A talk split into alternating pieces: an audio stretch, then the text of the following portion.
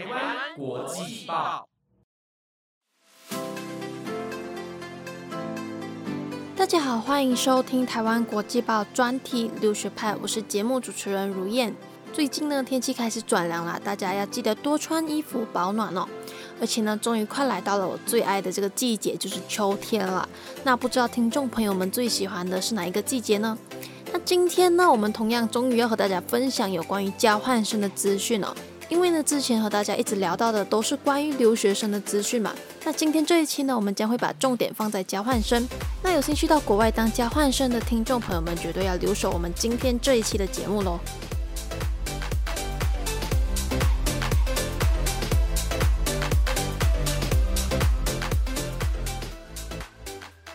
觉得会有分两种人啊，第一种人呢，就是可能在大一的时候呢，就已经很明确的说，哎，我大三或大四要去到外国当交换生。那有另外一种人呢，或许就是一直在考虑说，到底要不要去当交换生呢。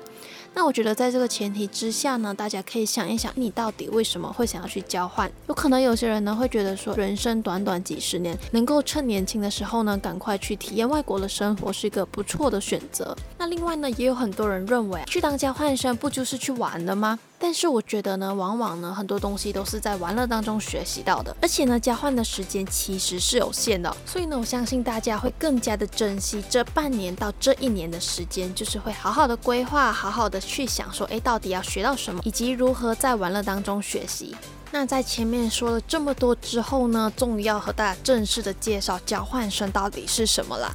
那其实呢，交换生又可以称为学校之间哦学生交流的计划。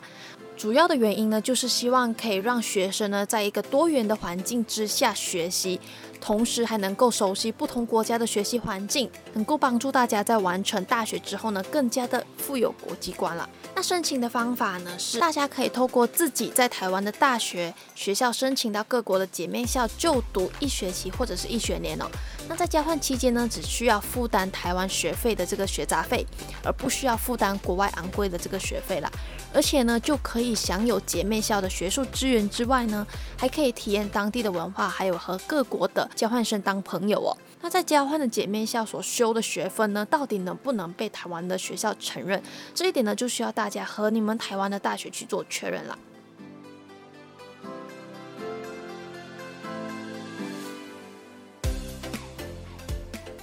那接下来呢，简单的跟大家分享一下有关于交换生申请的这个流程以及需要准备的资料哦。那第一个阶段呢，就是大家需要在校内申请啦。大多数交换申请的时间有分为两个时间段，那大家呢可以根据自己想要的时间去做交换啦。那第一阶段呢是在十月份到十一月份。那这个阶段呢，主要是申请隔一年的秋季班。那第二阶段呢，是在五月份至六月份之间哦。那这个时间段所招的学生呢，主要是隔年的春季班。那大家可能会有一点混乱哦，就是这个春季班跟秋季班的差别到底在哪里？那在这里呢，简单的跟大家说明一下。那秋季班指的就是台湾大学的上学期，而春季班指的就是台湾的下学期啦。那准确的这个开始能够申请交换学生的日期呢，会根据每所大学而有所不同。那大家呢可以根据自己学校所开放的时间去申请啦。那当同学们呢收到校内的通知信的时候呢，千万不要开心的太早哦。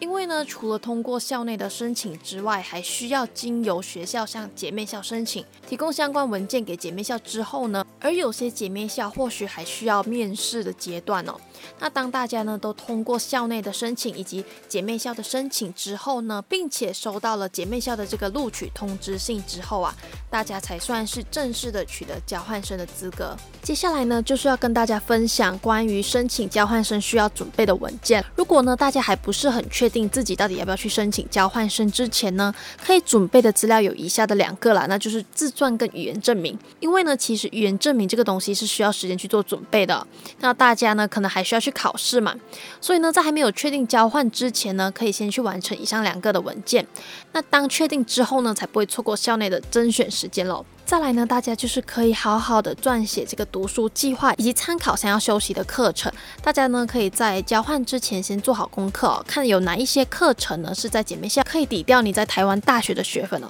那这样呢，当大家在交换结束之后，也不会有太大的这个学分压力。那最后呢，就是需要在学成绩的证明啦。那或许呢，还有一些资料需要大家去准备的，大家呢都可以上到自己大学的网站去查询啦。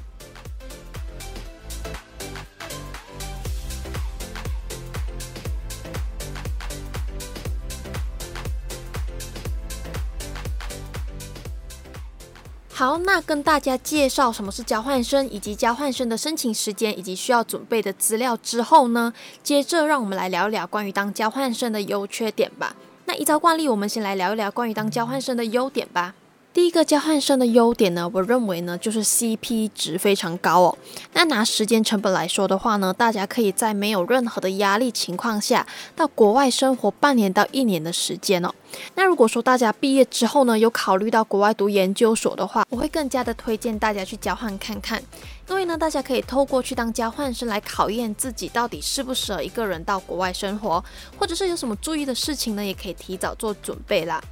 那金钱方面来说的话呢，或许会更加的值得，也也许呢是因为这个原因吸引了很多学生想要去交换。那其实这个我们在节目刚开始的时候已经有稍微的带到了，那就是去当交换生只需要缴付台湾的学杂费，就能够享有交换学校的资源。再来呢，如果说大家想要培养自己的第二语言的话呢，其实交换生也是一个非常好的机会哦。大家呢可以透过交换去到那个环境当中学习第二语言。那举个例子好了，如果说大家想要学英文的话呢，就可以去到澳洲啊，或者是新加坡、香港等等的。那如果说大家去到香港的话，可能在学习上是使用英文了，但香港人日常生活中呢还是使用粤语比较多。那在这当中呢，大家去到香港交换，不仅仅可以学习到英文哦，还可以学习到粤语，所以呢，我觉得这个也算是蛮值得的。那最后一个好处呢，当然就是可以在去交换的时候呢，好好的去那个国家玩一玩了。而且呢，当大家去到当地交换之后呢，可能还会有当地的学生呢带着大家去游玩了。其实这一点我觉得蛮重要的，就是可能大家呃去旅行的时候呢，都会跟着网络上所介绍的地方去游玩了，然后去到当地的时候呢，可能就会觉得说，哎，非常多游客，非常多人。但是呢，如果说是本地人带着大家去玩的话呢，可能那个地方就真的是非常的可以让大家放松，然后好好的玩了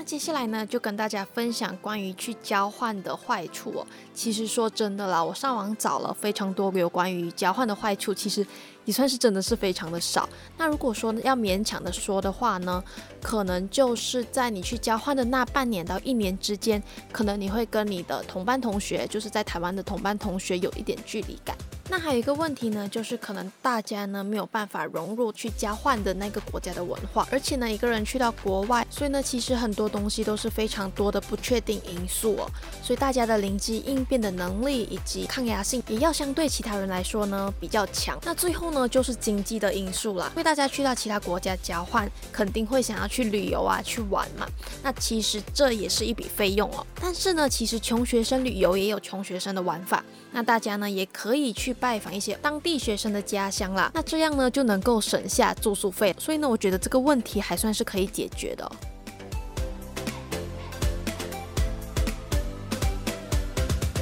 接下来呢，跟大家来聊聊关于我对于交换的这个想法。其实呢，我是没有当过交换生啦，但是呢，我曾经也有这个想要到国外去当交换生的这个想法哦。但是呢，因为之前因为疫情啊，还有我的毕业制作以及实习等等的问题，所以呢，我就决定把这个计划取消了。所以我觉得还算是蛮可惜的，也可以算是我大学的一个小遗憾吧。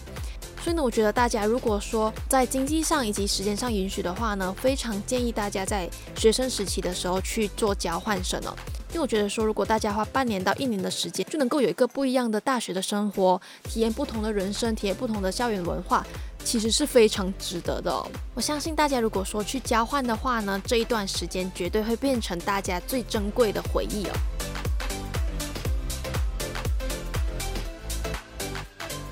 好啦，那今天跟大家分享有关于交换生的资讯就到这里啦。后续呢，我们也会继续分享更多有关于留学以及交换的资讯。如果大家喜欢这一期的节目，也欢迎帮我们追踪台湾国际报官方 IG，以及帮我们评分五颗星哦。我是如燕，我们下星期再见，拜拜。